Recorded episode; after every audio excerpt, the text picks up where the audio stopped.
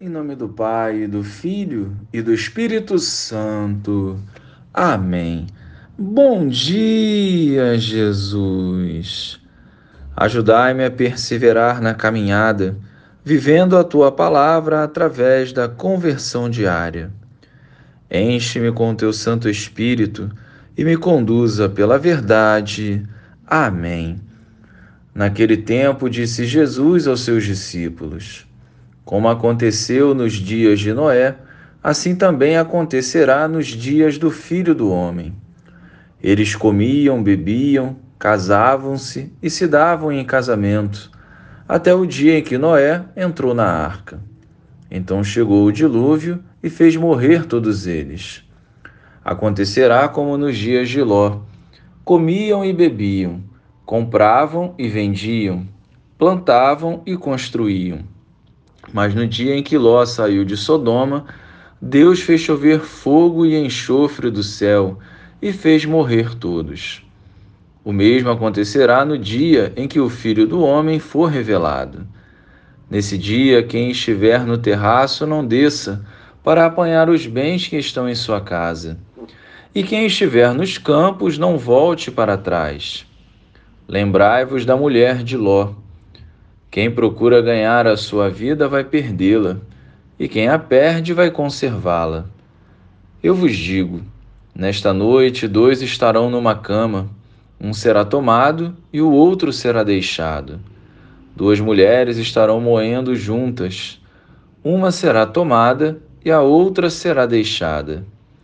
Dois homens estarão no campo, um será levado e o outro será deixado.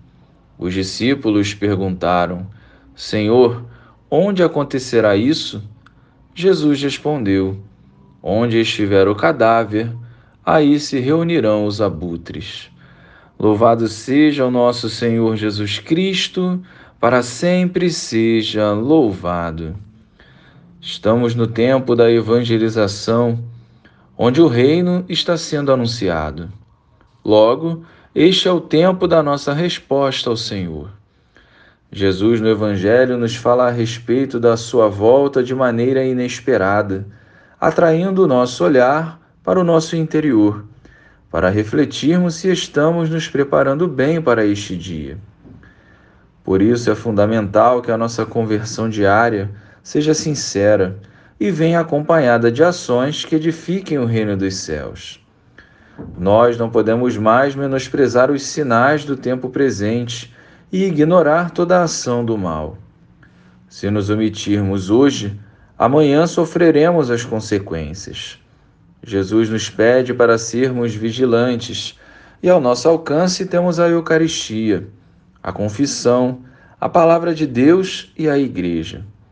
Armas gratuitas que nos fortalecerão para o dia da volta do Senhor. A qualquer momento, Jesus pode voltar. Portanto, priorizemos viver a vontade de Deus, avançando conforme o seu chamado e vivendo a santidade em todas as esferas da nossa vida. Glória ao Pai, ao Filho e ao Espírito Santo, como era no princípio, agora e sempre. Amém.